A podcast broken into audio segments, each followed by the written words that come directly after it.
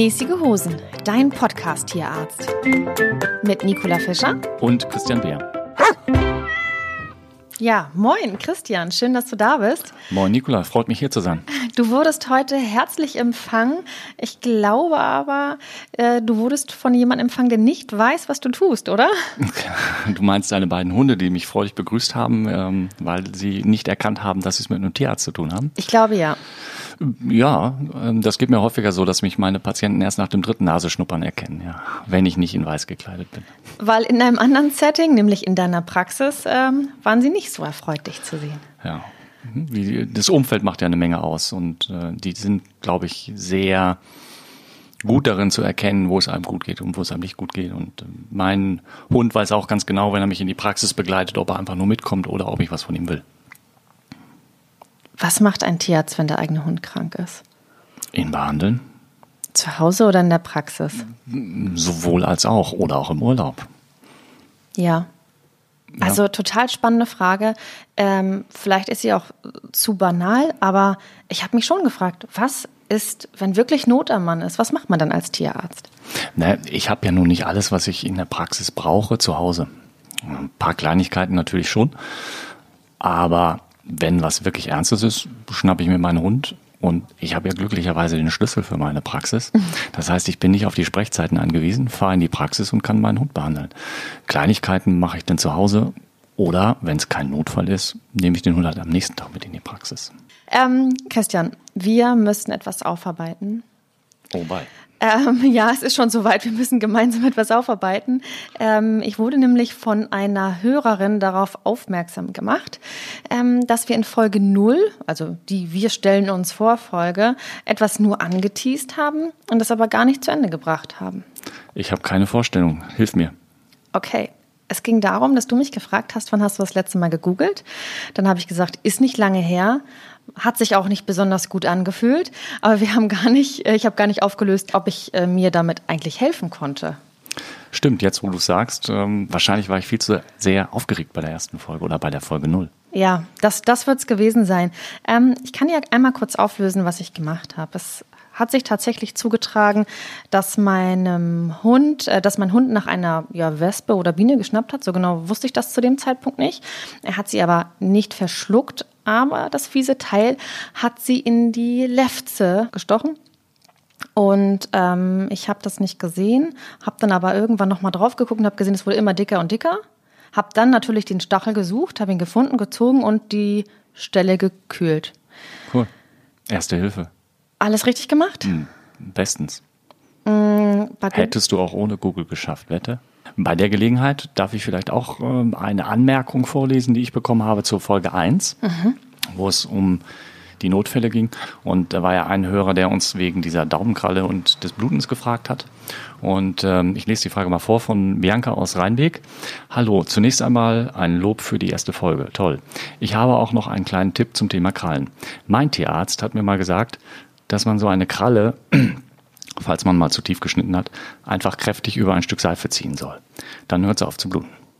Toller Tipp. Würde ich sagen, kann man gern befolgen. Klar. Okay, kannst du mir das nochmal plastisch irgendwie erklären? Über ein Stück Seife ziehen? Okay. Verstehe ich nicht. Du hast die Kralle, die blutet unten raus.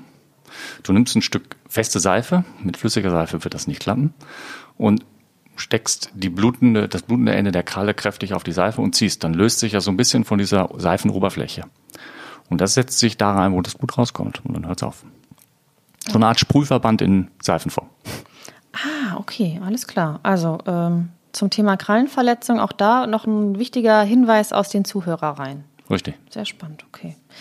Ähm, ja, äh, wir widmen uns ja heute dem Thema Urlaub mit dem Haustier. Ähm, ich glaube, dass viele Menschen auch dieses Jahr zumindest noch mit dem Auto, mit dem Wohnmobil, mit dem Zelt, wie auch immer, ihre Haustiere, ihr Haustier einpacken und urlauben wollen. Da wollen wir uns heute so ein bisschen mit beschäftigen. Ja, vielleicht dieses Jahr sogar mehr als die Jahre vorher, weil mehr Leute innerhalb Deutschlands oder am Festland Europa Urlaub machen und somit keine Flugreisen machen und dann sicherlich das Haustier eher mitnehmen, als wenn sie nach Afrika, auf die Malediven oder ähnliches fliegen. Hm. Genau, wie, wie ist so, hast du das Projekt Urlaub mit Tier denn schon mal ausprobiert oder äh, gebt ihr euer, euer Tier, eure Haustiere dann ab?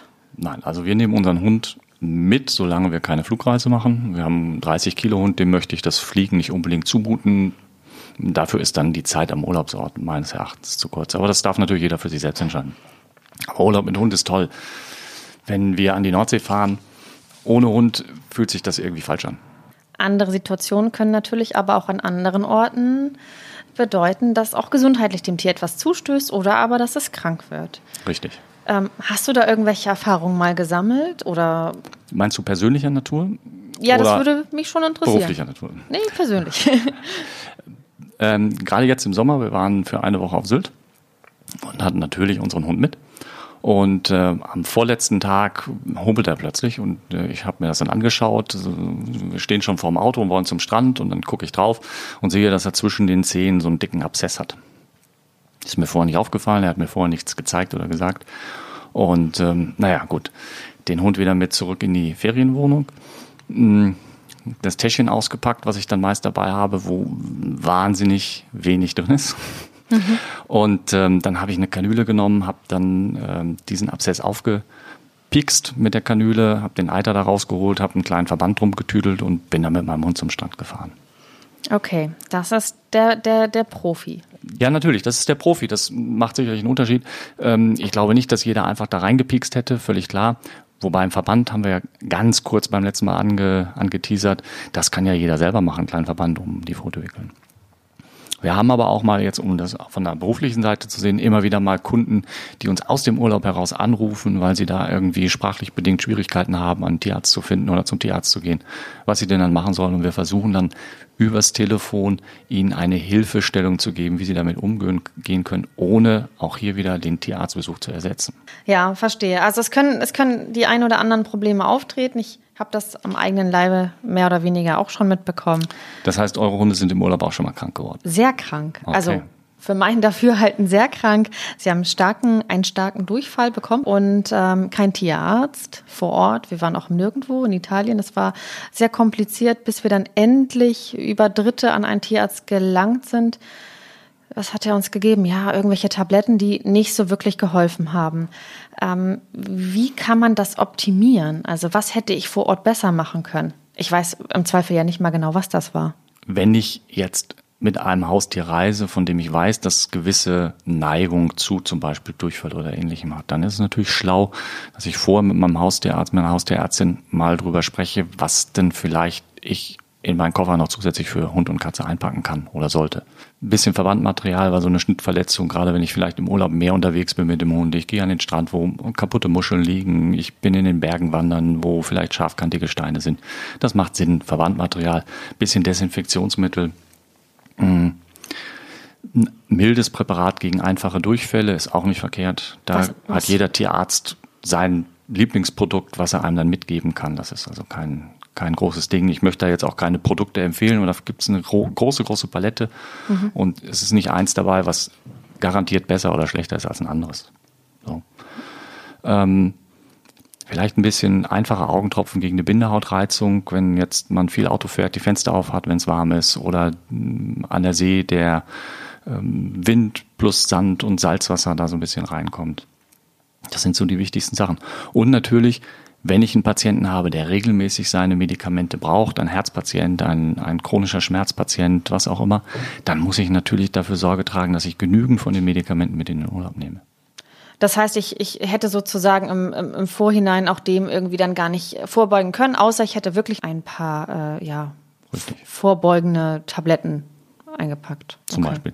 Ob die dann besser geholfen hätten als die, die der italienische Kollege dir verordnet hat, das weiß man natürlich vorher nicht. Ich habe ihn ja leider nur bedingt verstanden. Wir hatten eine Übersetzerin dabei, aber ich kann dir sagen, was ich verstanden habe.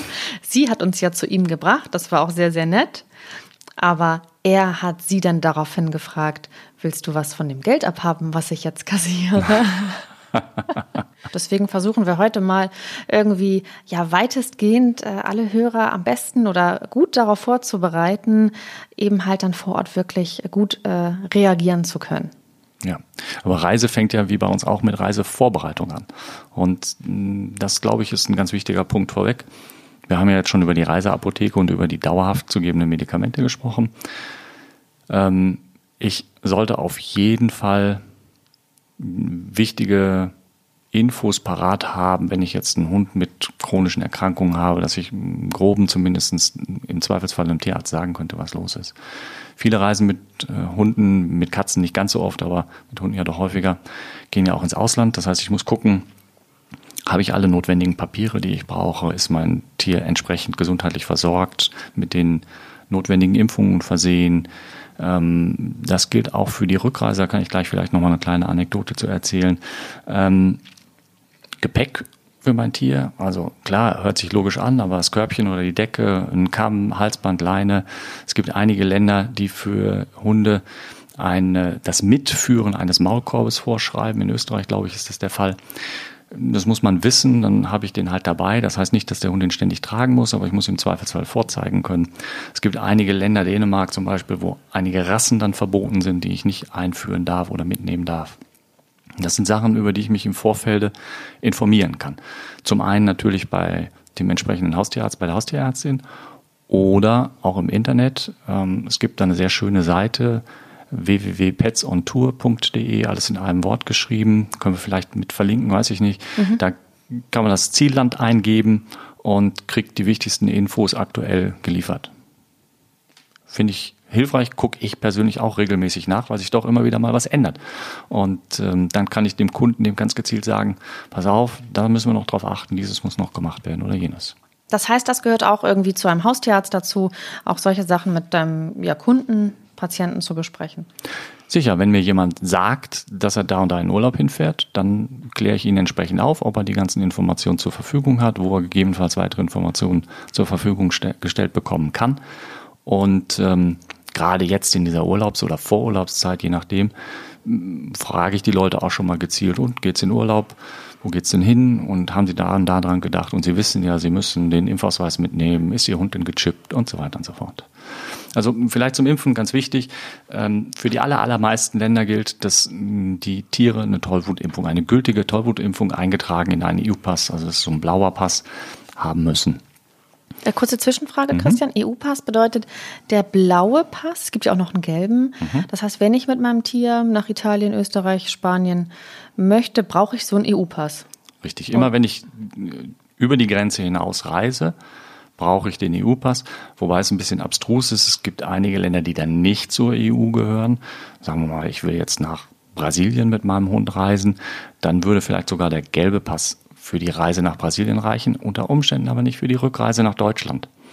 Ziemlich tricky. Also das, ich hatte ja gerade gesagt, dass ich eine kleine Anekdote habe, was das anbelangt. Und zwar ging es da genau um Brasilien. Eine Familie, die ursprünglich aus Brasilien stammt, ist mit ihren beiden Hunden mit allen notwendigen Papieren von Deutschland nach Brasilien, Familienurlaub, ich weiß nicht, für vier Wochen, sagen wir mal. Und dann wollten sie wieder zurück, hatten aber vergessen, dass für die Rückreise aus Brasilien und einigen anderen Ländern auch man nach Deutschland einen Nachweis der, des Impfschutzes für Tollwut hat. Es geht über eine Blutuntersuchung. Die ist aber im Vorfeld nicht gemacht worden. Und für diese Blutuntersuchung gibt es wiederum einige nur zugelassene Laboratorien. Das heißt, die mussten das Blut in Brasilien vom Tierarzt bei den Hunden abnehmen lassen, nach Deutschland in ein Labor schicken lassen. Das wurde untersucht, die Papiere wurden zurückgeschickt. Aus diesen vier Wochen sind, glaube ich, drei Monate geworden. Oh, und äh, wo war der Hund in der Zeit? Nee, ein, äh, die Ehefrau, der Ehemann, ich weiß nicht, einer von den beiden ist halt bei der Familie in Brasilien geblieben, der andere ist wieder zurückgeflogen, die Hunde sind auch mit in Brasilien geblieben. Ja, das, sowas kann passieren, wenn man sich nicht vorher rechtzeitig ausführlich informiert über das jeweilige Reiseland und bitte auch über die Rückreise nach Deutschland. Innerhalb Europas reicht aber der blaue Pass. Richtig, innerhalb Europas reicht der blaue Pass. Es gibt noch ähm, die beiden Länder Großbritannien und Norwegen, wo ich zusätzlich in den blauen Pass neben der Impfung auch noch eine gültige Wurmkur, die einigermaßen aktuell sein muss, darüber informiert der Tierarzt über die Zeiträume eingetragen, abgestempelt, unterschrieben vom Tierarzt mitgeführt werden muss. Ähm, was heißt denn im Zweifel eine aktuelle Tollwutimpfung? Sie muss eine Gültigkeit noch besitzen. Das heißt, ein Impfschutz bei den meisten Impfstoffen in Deutschland ähm, für Tollwut gilt für drei Jahre. Die Impfung muss mindestens 21 Tage zurückliegen. Es sei denn, es ist eine Wiederholungsimpfung. Wenn ich jetzt einen Hund habe, der das erste Mal geimpft wird, ich habe jetzt einen Welpen, der ist ins Haus gekommen und der ist noch jung und hat heute seine erste Tollwutimpfung und nächste Woche möchte ich gerne nach Dänemark fahren. Da fehlen die 21 Tage, das wird nicht funktionieren. Habe ich jetzt einen Hund, der schon die letzten Jahre immer regelmäßig geimpft worden ist und die Wiederholungsimpfung habe ich heute gemacht und morgen fahre ich nach Dänemark, dann brauche ich diese 21 Tage nicht einhalten, weil es ja eine Fortsetzung einer bestehenden Impfung ist. Es sei denn, du hast jetzt die letzten drei Jahre verpennt, mit deinem Hund zum Impfen zu gehen, dann zählen die 21 Tage wieder von vorne. Genau, und das ist, finde ich, ein sehr wichtiger Fakt. Also, blauer EU-Pass. Richtig, Chip. Chip. So, ohne äh, EU-Pass oder ohne Chip auch kein EU-Pass. Also, das ist immer in der Kombination so. Das sind so die, die Basics, bevor man ausreist. Ähm, was ist denn mit den Krankheiten, die ich praktisch oder die mein Tier bekommen kann, wenn man im, in Südeuropa ist? Da gibt es schon so ein paar blöde Dinger. Wir nennen die hier Reisekrankheiten, weil die Hunde das halt von der Reise mitbringen können. In den Ländern heißen die natürlich nicht Reisekrankheiten, weil da sind die ja allgegenwärtig. Mhm. Da gibt es ein paar Vorsichtsmaßnahmen, die man treffen kann und treffen sollte. Das heißt, im Wesentlichen werden diese Erkrankungen übertragen durch verschiedene Insekten oder Zecken. Also Sandmücke, Stechmücke und äh, verschiedene Zeckenarten. Und wenn ich jetzt einen möglichst guten Schutz gegen diese kleinen Plagegeister meinem Hund und meiner Katze zukommen lassen, in Form von einem Halsband oder einem Spot-on-Präparat, dann habe ich schon mal einen gewissen Grundschutz. Dann macht es auch Sinn, vielleicht zusätzlich die Hunde unter einem Moskitonetz schlafen zu lassen. Weil die meisten Insekten ja in den Abendstunden oder in den frühen Morgenstunden aktiv sind habe ich jetzt ein Moskitonetz über dem Hundekörbchen und der Hund wandert nicht in der Nacht 20 Mal hin und her, hat einen gewissen Schutz. Dann gibt es noch den Herzwurm, der wird auch ähm, übertragen durch, durch ähm, Insekten. Da schützt unter anderem eine regelmäßige Gabe von speziellen Wurmpräparaten. Auch das kann der Haustierarzt, die Haustierärztin empfehlen und beraten, in welchen Abständen man das geben kann, welche Präparate geeignet sind. Richtet sich auch so ein bisschen nach der Länge des Aufenthalts. Bin ich jetzt nur eine Woche da oder bin ich sechs Wochen da? dann wird es unterschiedliche Empfehlungen geben, was ich wie oft geben sollte. Ich glaube, der Herzwurm ist auch so ein bisschen so ein Schreck, Schreckgespenst. Auf jeden Fall, ja. Ähm, ich glaube, das kann arge Konsequenzen fürs Tier haben. Ist auch, glaube ich, dann schwer behandelbar. Ähm ja, Herzwurm ist was, was man keinem gönnt, weil erstens ist die Diagnose nicht ganz einfach, die festzustellen. Zweitens ist die Therapie sehr schwierig und langwierig und manchmal sogar auch die Therapie mit gefährlichen Folgen verbunden. Mm, es gibt sogar teilweise Fälle, die dann von Spezialisten operiert werden, wo dann über einen Herzkatheter sozusagen die, die Herzwürmer entfernt werden. Mm, das ist kein Spaß, also da sollte ich wirklich gucken, dass ich mich an diese Prophylaxe-Empfehlung des Tierarztes halte. Kannst du das so ein bisschen ähm, ja, geografisch zuordnen, wenn man zum Beispiel, wenn ich zum Beispiel sage, ich mache Urlaub in Kroatien, ähm, oder kann man oder kannst du das nicht so äh, pauschal es, zuordnen? Es gibt so eine dicke Daumenregel, die heißt alles, was südlich der Alpenlinie ist. So. Das ist aber wirklich nur ein dicker Daumen. Und wir wissen ja nicht, was in den nächsten Jahren noch so kommt. Einige Zecken, die es früher bei uns in Deutschland nicht gab, kommen ja jetzt so ganz langsam immer weiter rauf in den Norden. Und so wird es vielleicht auch mit diesen Erkrankungen sein.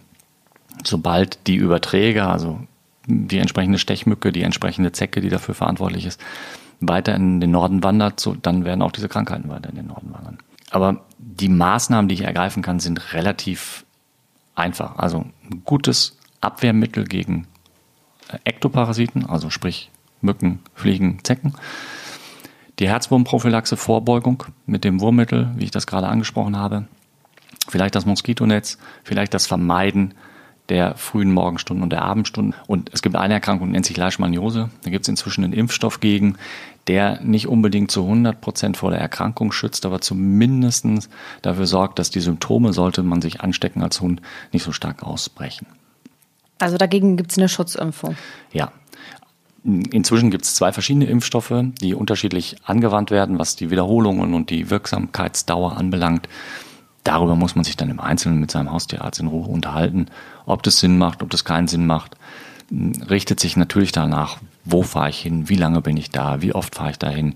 Bin ich jedes Jahr sechs Wochen äh, in meinem Ferienhaus in Malaga oder was auch immer. Wie ist es beispielsweise mit ähm, Wasser? Also ich, da haben wir auch schon schlechte Erfahrungen gemacht. Trinkwasser oder zum Schwimmen? Ja, sowohl als auch. Also tatsächlich Wasser aus äh, stehenden, fließenden Gewässern, Wasser aus dem Hahn. Ähm, kann ein Tier auch auf das Wasser äh, unter anderen klimatischen Bedingungen ähm, reagieren? Also, wenn ich einen Hund oder eine Katze habe, die sehr sensibel im Magen-Darm-Bereich sind, dann werden die sicherlich auch sehr schnell reagieren, auch bei vielleicht irgendeinem anderen Wasser. Gerade wenn das irgendwelche Tümpel sind oder Pfützen im sehr warmen Bereich Südeuropa, da tummelt sich sicherlich so einiges drin. Muss mein Hund, wenn ich in Kroatien bin, muss ich ihm dann Evian geben zu trinken oder kann ich auch aus dem Wasser praktisch seinen Napf füllen? Ich glaube, dass es qualitativ machbar ist, ähm, das aus dem Hahn zu zapfen. Es schmeckt halt uns Menschen ja nicht, weil in vielen Ländern dann doch durchaus Chlor beigesetzt ist oder ähnliches. Und wir wollen das nicht trinken und ich glaube, unsere Hunde und Katzen wollen das noch sehr viel weniger trinken. Also insofern eventuell das Wasser abzapfen und ein, zwei Tage stehen lassen und dann erst äh, in den Hundenapf geben. Oder doch ein einfaches Mineralwasser. Es muss ja nicht das teure sein, sondern es gibt es in den südeuropäischen Ländern ja häufig für wenige Cent in 6 Liter Kanistern oder 5 Liter Kanistern und das funktioniert sicherlich ganz gut. Ich glaube, wir haben über die harten Sachen schon gesprochen oder über, wir haben über die gefährlichen Sachen gesprochen, die aus ähm, ja, parasitären Geschichten entstehen können. Ähm, mir wäre das Thema Hitze wichtig. Ja. Ich weiß, es ist logisch, es ist klar. Ich fahre nach Südeuropa, ich fahre in Länder, wo es vielleicht Mühe heißer ist. Ähm, was macht denn Hitze mit unserem Hund? Also ich denke mal, das ist ähnlich wie bei uns Menschen auch. Es gibt Hunde und Katzen, die kommen gut mit Wärme zurecht oder mit Hitze zurecht. Und es gibt äh, Patienten, die kommen weniger gut damit zurecht. Und ich kenne mein Haustier ja über die Zeit und wir haben ja in Deutschland auch immer wieder durchaus heiße Tage im Sommer. Und dann weiß ich ja, wie mein, mein, mein Hund, meine Katze reagiert. Und kann dementsprechend auch überlegen, okay, was, wie wird's denn da sein, wo es dann nicht nur zwei Tage vielleicht 35 Grad hat, sondern 20 Tage am Stück. Und gibt es eine Möglichkeit, wo mein Hund regelmäßig sich abkühlen kann, im Pool oder ein Meer oder ein See oder was auch immer. Und muss dann das Ganze abwägen. Mein Hund ich kann ja jetzt nochmal aus eigener Erfahrung sprechen, ist ein sehr hitzesensibler Hund. Der mag Hitze überhaupt nicht von klein auf. Das ist einfach nicht seins. Und seit jetzt zwei Jahren, glaube ich, hat meine Frau ihm so eine Kühlweste gekauft. Das heißt, es ist wie so ein Hundemäntelchen, sieht nicht so unbedingt hübsch aus. Ich bin da eher so naturverbunden und denke, muss nicht, aber ihm tut das echt gut. Die wird nass gemacht, dann kriegt er die an und durch die Verdunstungskälte ähm, hat er das sehr viel leichter und er mag dann auch viel lieber durch die Gegend toben, auch bei warmen Temperaturen. Sowas gibt's in verschiedenen Größen kann man zum Beispiel dann mitnehmen in den Urlaub. Es gibt teilweise so Kühlmatten, auf denen die Tiere liegen können, dass die Tiere dann eben, wenn sie sich zurückziehen, ein schattiges Plätzchen von unten eben diese Kühle erfahren. Da muss man sich einfach mal umtun, was man was man sich da anschaffen will und das natürlich vorher auch mal ausprobieren. Akzeptiert mein Hund oder meine Katze jetzt diese Matte und kann ich meinem Hund das anziehen oder springt er danach im Quadrat, weil er mag kein Mäntelchen tragen und so weiter und so fort. Faktor Wasser. Also ich habe die Angewohnheit, immer Wasserflaschen und Näpfe mit rumzuschleppen, wenn ich weiß, es wird ein heißer Ausflug. Ähm, sinnvoll, nicht sinnvoll? Ja, auf, auf jeden Fall. Also der Hund braucht ja genauso Wasser und die Katze wie wir auch. Gut, die Katze werde ich wahrscheinlich nicht auf die Wanderung mitnehmen. Ähm, das heißt, ich muss nicht nur für mich ein paar Wasserflaschen mehr mit einpacken, sondern auch für den Hund der braucht das genauso. Das gilt auch für die Autofahrt. Also wenn ich jetzt eine längere Tour mache, öfter mal Pausen machen, tut uns ja auch gut, dass der Hund mal raus kann, die Wärme im Auto mal irgendwie ein bisschen durchgelüftet wird und reichlich trinken lassen. Ganz, ganz wichtig. Und wer viel trinkt, muss auch viel pullern. Das heißt, ich muss sowieso dann wieder Pausen machen. Ich glaube, also für viele ist es wahrscheinlich selbstverständlich, aber ähm, vielleicht auch an dieser Stelle nochmal, ein Hund kann nur über die, äh, seine Zunge, seine Nase, über die Zunge. Also die Hauptkörpertemperaturregulation funktioniert bei Hund und Katze übers Hecheln über die Zunge. Da wird dann eben Verdunstungskälte erzeugt und ähm, dementsprechend trocknen die Schleimhäute aus. Die Tiere haben dann auch ein Durstgefühl, müssen trinken und das ist ganz wichtig. Deswegen, auch wenn es selbstverständlich für viele klingen mag, auf dem Rastplatz nicht drei Minuten rein und im kühlen Käffchen trinken und den Hund im Auto lassen. Vielleicht noch mal, noch einmal ein paar Worte von dir dazu. Sind fünf Minuten egal? Wer, was ist, wenn aus fünf Minuten doch zehn Minuten werden? Also ich würde bei heißen Temperaturen, egal ob im Urlaub oder hier bei uns, äh, niemals den Hund im Auto lassen oder die Katze. Ähm, ganz schnell vergeht die Zeit, es kommt was dazwischen, ein bisschen Fenster auf reicht definitiv nicht aus. Und es gibt genügend Berichte, Filme, Selbstversuche im Internet auf YouTube, wo man sehen kann, was die Hitze in kurzer Zeit mit einem macht. Es gibt Tierarzt, der hat mal ein YouTube-Video gedreht, wo er sich mit einem Wintermantel in ein Auto reinsetzt mit Temperatur und sich immer wieder filmt, wie schlecht es ihm dann dabei geht und so. Also das ist eine Katastrophe. Ich hatte heute eine Kundin, die mit zwei Hunden bei uns war, sie hat aber noch einen dritten Hund und hat gesagt, den habe ich jetzt mal mit reingebracht, es tut mir leid. Und sie müssen sich nicht entschuldigen, ihr Hund darf jetzt nicht da draußen sein. Das wäre die Katastrophe überhaupt, wenn jemand vor der Tierarztpraxis seinen Hund bei dieser Hitze im Auto lässt. Das geht gar nicht. Und das gilt auf der Raststätte, das gilt beim Einkaufen im Alltag wenn ich jetzt nur einkaufen fahre, muss ich den Hund ja vielleicht nicht mitnehmen, dann bleibt er halt zu Hause. Dann brauche ich mir keine Gedanken machen, wenn ich Angst habe, ihn vorm Supermarkt anzubinden. Weil mit reinnehmen kann ich ihn nicht. Und im Auto würde ich ihn nicht lassen und das Auto auflassen würde ich auch nicht machen. Also auch ein ganz wichtiger Faktor zu Hause wie, wie im Urlaub, ähm, das Tier bei diesen Temperaturen nicht im Auto lassen. Ja, auch nicht zwei Minütchen. Ja, also Wenn ich, ich, fahre, ist es immer ein bisschen was anderes. Ich habe die Fenster auf, es kommt ein bisschen äh, Zugluft rein ähm, oder ich habe die Klimaanlage an, habe dadurch was. Aber sobald das Auto steht, entwickeln sich da ganz schnell große Temperaturen und durch dieses Hecheln, durch dieses, äh, diese Verdunstungskälte habe ich da ganz schnell saunaartige Temperaturen und ich weiß nicht, keiner von uns möchte nicht möchte dieses Gefühl kennenlernen, in der Sauna zu sitzen und zu wissen, die Tür geht vielleicht in zehn Minuten wieder auf, vielleicht aber auch erst später wir haben jetzt über so ein paar Möglichkeiten gesprochen, was im Urlaub auftauchen kann, wie ich dem aber auch entgegenwirken bzw. vorbeugen kann. Stichwort Reiseapotheke mit dem Tierarzt auch abstimmen. Erzähl du mir doch mal ganz kurz, was gehört in diese Reiseapotheke rein? Vielleicht können wir das hier an dieser Stelle schon mal mit auf den Weg geben. Bisschen Verbandmaterial, bisschen Desinfektionsmittel. Hm, wenn ich nach Südeuropa fahre, die Medikamente, die mir der Haustierarzt, die Haustierärztin empfohlen oder verordnet hat, um vor den entsprechenden Krankheiten geschützt zu sein. Das erzähle ich gleich vielleicht nochmal ganz kurz. Ein paar pflegende Augentropfen gegen Bindehautreizung, ein einfaches Durchfallpräparat. Das wären so das, die wesentlichen Punkte, die ich, Verbandmaterial habe ich glaube ich gesagt, ja. Genau. Das wären die wesentlichen Punkte. Welche Krankheiten können mein Hund in Südeuropa, Osteuropa erwarten? Das bekannteste ist sicherlich die Leishmaniose. Das wird durch die ähm, Sandmücke übertragen. Ähm, die meisten dieser Reiseerkrankungen haben ziemlich ähnliche Symptome, also Fieber, Abgeschlagenheit, manchmal relativ schnell, manchmal erst Wochen oder Monate danach. Veränderung der Lymphknoten, Veränderung der inneren Organe. Bei der Leishmaniose Hautveränderungen, Pfoten- oder Krallenveränderungen möglich. Und wir hatten es vorhin ganz kurz bei den Impfungen angesprochen. Bei der Leishmaniose gibt es eine mögliche Schutzimpfung. Ganz wichtig ist aber trotz alledem die Vorbeuge gegen die Parasiten, die das Ganze übertragen können, geeignetes Halsband, geeignetes Spot-on-Produkt, was eben, wir nennen das repellierende Wirkung. Das heißt, dass die Tiere gar nicht erst ran wollen, diese Fliegen, Mücken, was auch immer, damit gar nicht erst eine Chance besteht, dass das übertragen wird. All diese Erkrankungen, die anderen zähle ich gleich noch auf, sind, ich sage das jetzt mal sehr unmedizinisch, echt blöd. Die will keiner haben. Ist Viele es, davon können ja. tödlich enden. Entschuldigung. Das war meine Frage. Ja. Ist es ein Todesurteil? Nicht zwangsläufig, aber durchaus denkbar. Wir haben ja schon über den Herzwurm gesprochen, ganz, ganz fies. Ähm, Leishmaniose behandelbar, aber im Prinzip ein Leben lang immer wieder überprüfen, immer wieder die Dosierung der Medikamente anpassen. Ähm, am besten ist es, ich krieg's gar nicht erst als Hund. Und wenn ich es denn dann habe, dann zieht sich das schon hin. Eine andere Erkrankung ist die Babesiose.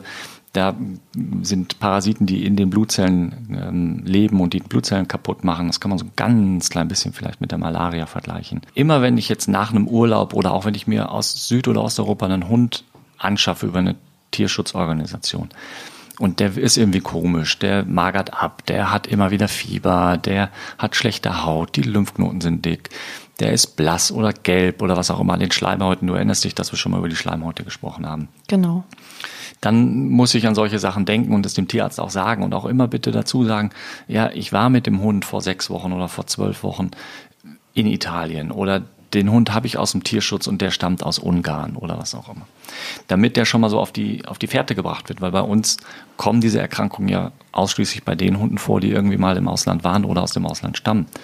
In den Ländern, wo das gang und gäbe ist, da denkt jeder Tierarzt sofort dran. Hier vielleicht erst beim zweiten oder dritten Anlauf.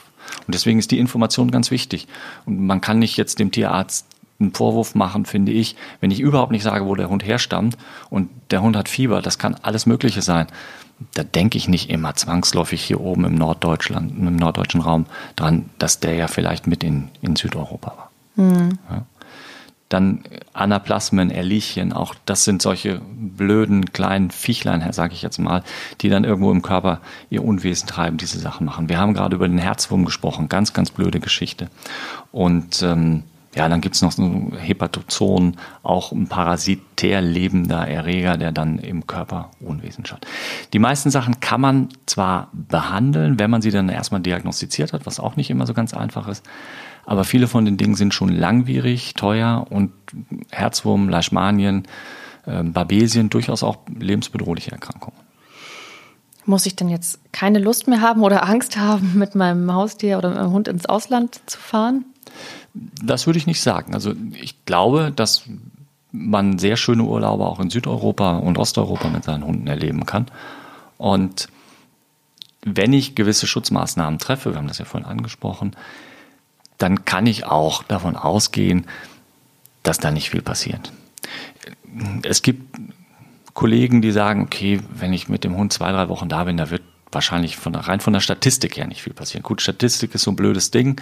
Ähm, es gibt immer wieder Lotto-Millionäre und die Statistik sagt, klappt nicht. Also, ne? Und so kann es ja auch mit so einer Erkrankung sein. Die Statistik sagt, mein Hund kriegt es nicht und trotzdem bin ich einer von den Blöden, der dann den Hund hat, der es doch bekommen hat. Also würde ich mich nicht so sehr darauf verlassen, aber die Schutzmaßnahmen ergreifen. Und wenn ich dann zweimal im Jahr für eine Woche oder meinetwegen einmal im Jahr für drei Wochen da bin, dann dürfen wir davon ausgehen, dass dann nicht gleich jeder Hund was von mitbekommt. Bei den Hunden, die da immer leben, womöglich auf den Straßen leben, da sieht das natürlich ganz anders aus. Was ist mit dem Thema Fliegen? Ich wollte es zumindest einmal kurz angesprochen haben. Ich glaube, das ist etwas, was viele ja auch äh, nicht unbedingt machen, weil die Dauer des Urlaubs steht vielleicht nicht im Verhältnis zu dem Stress. Ähm, jetzt aus tierärztlicher Sicht, ist das wirklich so ein Monsterstress? Auch das ist wieder so eine individuelle unterschiedliche Sache. Wenn ich jetzt einen Patienten habe, der schwer krank ist, den ich jetzt hm, regelmäßig Medikamente geben muss und der soll acht Stunden irgendwie mit Abfertigung und so weiter und so fort in der, in der Box sitzen, hm, würde ich mir persönlich zweimal überlegen, ob der mit in den Urlaub soll. Habe ich einen Hund, der entspannt ist und der das kennt, in der Transportbox über längere Zeit zu sein, ja, warum nicht? Ist doch schön. Da hat man Urlaub mit dem Hund und kann man machen. Aber eine fitte Konstitution ist, ist ratsam, ja. ja. Okay. Ähm, wenn du möchtest, und ich glaube, es interessiert dich ja wahrscheinlich brennend, habe ich ein bis vier ähm, Zuhörerfragen. Ja, ich hoffe, dass ich sie beantworten kann und freue mich sehr. Äh, unterschiedlichster Natur tatsächlich. Also, ich habe die Voice mir bekommen von der Sophie ähm, vom Reitplatz aus Mahne, direkt vom Pferd. Exklusiv vom Reitplatz aus Ecklack. Ähm Einmal, wogegen muss ich impfen, wenn ich in ein südländisches Land fahre und wie kann ich meinen Hund vor der Mittelmeerkrankheit schützen? Impfen, um den Hund reisefähig zu haben, muss ich nur die Tollwut, damit der Hund die Grenze überqueren kann.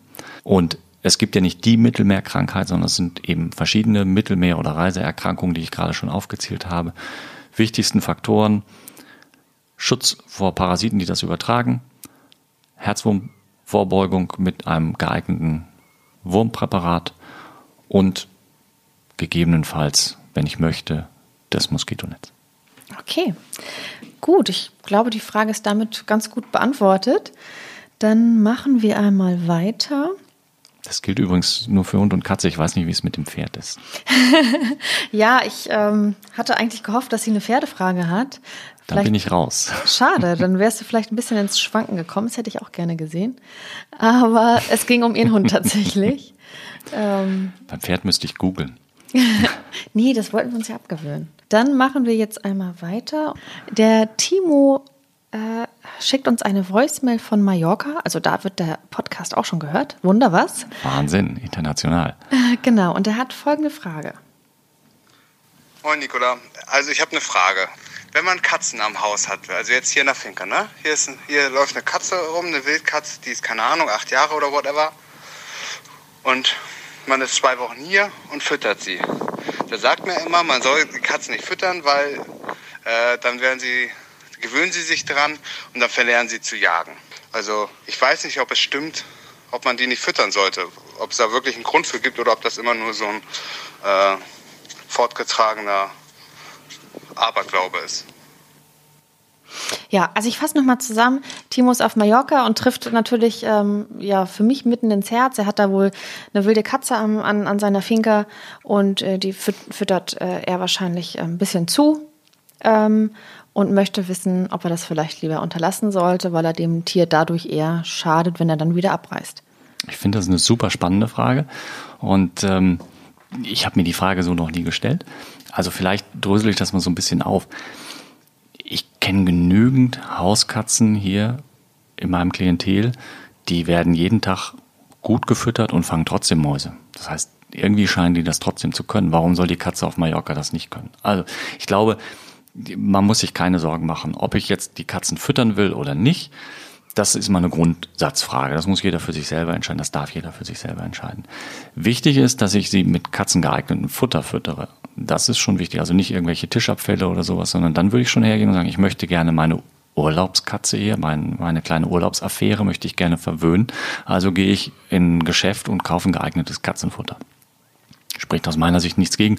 Und die Katzen sind super schlau. Die wissen ganz genau, wann sie wo was kriegen und wo sie wann was fangen müssen und wann der nächste Tourist wieder ankommt und in welchem Hotel die Touristen spendabel sind und die Kellner die Katzen tolerieren und wo sie weggejagt werden. Ich sehe da keinen Grund, das nicht zu machen. Okay, soweit ich weiß, war er sogar mit der Katze schon beim Tierarzt. Also er kümmert sich da sehr, sehr rührend um die Tiere vor Ort, auch wenn er die eben halt wieder verlassen muss. Okay, ja, wenn er regelmäßig wieder hinfährt, dann ist es eine Art Fernbeziehung. Ne? Toll.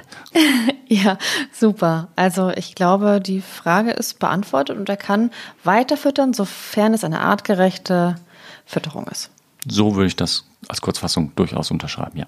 Die Verene aus Schönböken würde gerne wissen. Reiseübelkeit? Fragezeichen. Wie oft Pausen bei der Fahrt, Transportbox oder alleine am Gurt? Jetzt bist du wirklich gefordert. Wow, cool. Reiseübelkeit. Es gibt Tiere, die das trifft. Da muss man gucken, manche Besitzer haben gute Erfahrungen mit pflanzlichen Produkten gemacht, einige schwören auf Homöopathie. Es gibt Reiseübelkeit, Medikamente vom Tierarzt. Palette ist groß, muss man halt schauen. Das weiß man ja im Prinzip vorher. Verträgt mein Hund, verträgt meine Katze das Reisen, ja oder nein? Box oder angeschnallt? Erste Frage, was ist mein Tier gewohnt? Wenn ich jetzt einen Hund habe, der immer frei im Auto rumläuft und ich packe den dann in die Box, dann kann es sein, dass er das blöd findet. Auf der anderen Seite ist eine Box oder ein Käfig, der fest installiert ist, die sicherste Variante für alle. Sicher für den Hund, auch wegen des Gepäcks, bei einem Unfall, ähm, bei einer Vollbremsung, was auch immer, ich würde persönlich immer zu irgendeiner Box-Variante im weitesten Sinne raten, die entsprechend ist. Wie oft Pausen? Naja, mindestens so oft, wie ich sie selber auch für mich machen würde, wenn man mal eben aufs Klo muss. Wir haben das ja auch schon mal angesprochen. Dann lässt man den Hund auch mal raus. Bei der Katze ist das schwierig, weil die lasse ich ja nicht am Rastplatz mal aus dem Körbchen raus. Trotzdem muss ich ja zwischendurch Pausen machen. Da kann ich sie dann vielleicht mal durch die Gitterstäbe, durch ein bisschen kraulen oder streicheln ich wäre mal ein bisschen vorsichtig, die Box aufzumachen. Wenn die dann im Auto rumläuft und ich kriege sie nicht wieder eingefangen, das kann schon mal blöd sein. Also da mm, wäre mein Ziel, möglichst zeitig dann ans Endziel ranzukommen. Das heißt, dass ich dann im Urlaubsort bin, Katze auspacken kann. Thema durch. So, Yasi aus Hamburg möchte gerne wissen, hattest du eben schon ein bisschen angedeutet, glaube ich, in der anderen Frage. Mm, gibt es ein Hausmittel, das man Katzen geben kann, damit sie entspannter auf längeren Autofahrten sind? Was sagst du? Hausmittel ist schwierig. Manchmal soll Baldrian funktionieren, weiß ich aber ehrlich gesagt nicht, ob das wirklich funktioniert. Hm, viele Sachen kann man mit Training machen. Ich meine, wann wird denn so eine arme Katze in so eine Box gesteckt? In der Regel, wenn es zum Tierarzt, Tierarzt geht. geht. Äh, das ist so ähnlich, als würde mich einer am, am Kragen packen und zum Zahnarzt schleppen. Da hätte ich auch keinen Bock drauf. Und dann freut sich die Katze natürlich auch nicht, wenn es irgendwo in die Box geht zum Reisen, weil Autofahren erstmal finden die meisten ja nicht so spannend. Heißt, ich muss vielleicht im Vorfeld ein bisschen trainieren, ab und zu mal ähm, die Katz äh, an die Box gewöhnen, vielleicht auch mal für irgendwie kleine Touren mitnehmen, obwohl es gar nicht zwingend notwendig wäre, wenn ich plane, länger zu reisen. Ich glaube, wir haben eine, eine ganz gute, ja, ganz breit gefächert äh, aufgestellt, ähm, wie man sich ja für den Urlaub vorbereiten kann mit Tier. Ähm, vielleicht nochmal von meiner Seite, was ein wahnsinnig gutes Gefühl gegeben hat, jetzt unabhängig von der Reiseapotheke, die ich jetzt in Zukunft haben werde, ist äh, ein, ein GPS-Sender. Es geht immer nur um, um Gefühle und um Sicherheit, aber gerade beim Hund und wenn man den dann tatsächlich mal freilässt, ähm, hat mir das ein sehr, sehr gutes äh, Gefühl gegeben, dass äh, dieser Hund, ja, wenn er irgendwie wegläuft, kann ich zumindest auf dem Handy schauen, wo er sich aufhält. Das ist aber eher eine Sache, die betrifft den Menschen und weniger das Tier. Ähm, jetzt persönlich gesehen, wäre das etwas für dich selber? Ich finde es eine sehr spannende und tolle Geschichte. Ich weiß jetzt nicht, ob ich es bei meinem jetzigen Hund machen würde, weil ich glaube, der ähm, hätte viel zu viel Angst, mich zu verlieren, als dass er, oder im Wesentlichen meine Frau zu verlieren, als dass er um die Ecke biegen würde. Mm, aber es ist schon richtig, wenn ein Hund wegläuft, gerade im Ausland, mm, die sind zwar dann gechippt und man kann über den Chip das vielleicht wieder nachverfolgen, wenn das Tier irgendwo abgeliefert wird. Aber wenn der sich unter irgendeinem Busch für ein paar Tage verkriecht, dann habe ich Chip hin oder her, keine Chance. Und da kann so ein GPS natürlich sehr, sehr hilfreich sein. Wir sind am Ende angekommen, fast aber ich will dich noch nicht ganz entlassen. Du hast eine Überraschung für mich. Ja, ich habe eine kleine Überraschung für dich vorbereitet.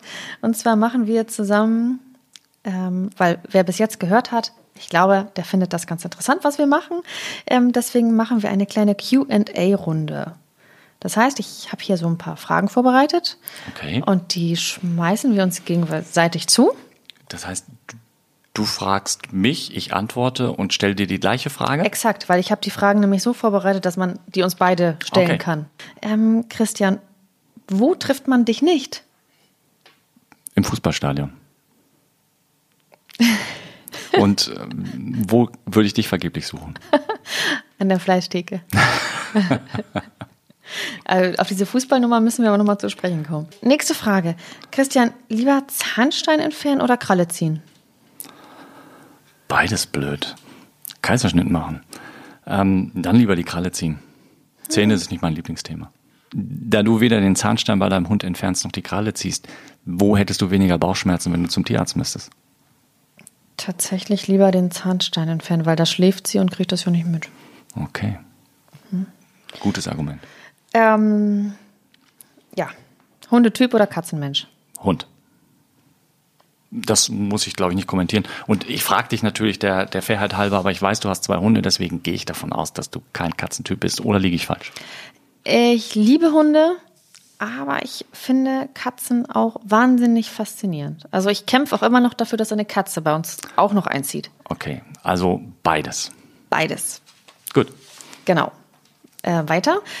Ja, wenn wir schon dabei sind, du bist der Hundetyp. Welche Hunderasse hat es dir angetan?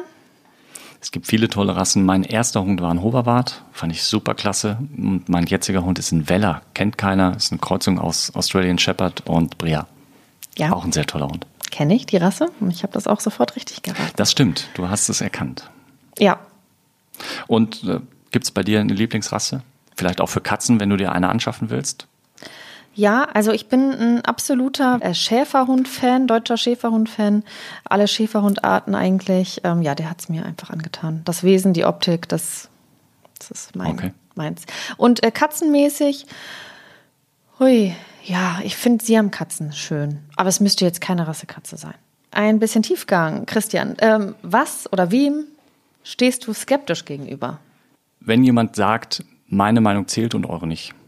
Wenn jemand sagt, ich bin der Einzige, der weiß, was richtig ist. Wenn jemand sagt, so muss es gemacht werden und alles andere ist falsch. Das mag ich nicht. Hm.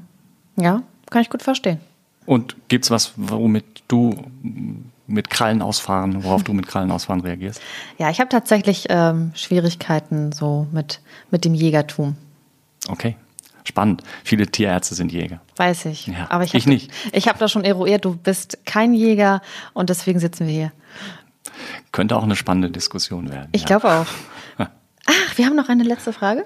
Äh, machst du etwas Ehrenamtliches, Soziales? Äh, ja, ich habe keinen weiteren Schrägstrich.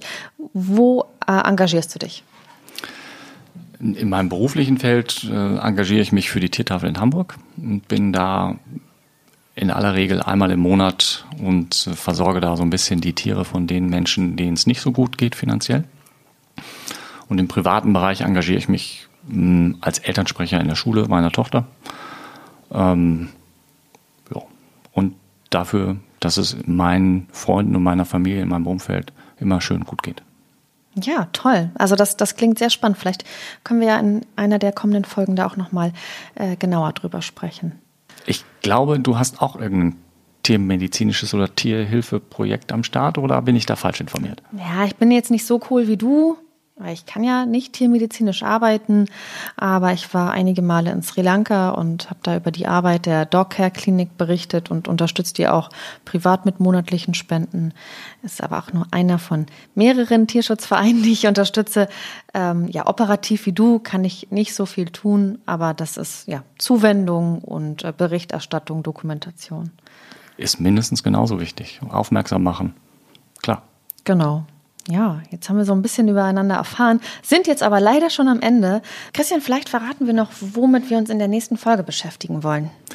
Ja, ein spannendes Thema. Wir haben uns überlegt, wir sprechen über Gefahren im Alltag für Hund und Katze. Oh, wow. Meinst du, da kommt so einiges äh, zutage? Ich kann zumindest viel erzählen, glaube ich. Okay, ich bin gespannt. Schickt uns eure Fragen, abonniert uns fleißig und ihr könnt uns sogar jetzt auch schon äh, bei Instagram folgen. Mäßige Hosen. Ne? Wir freuen uns. Super, alles klar. Vielen Dank. Ciao. Tschüss. Mäßige Hosen, dein Podcast-Tierarzt.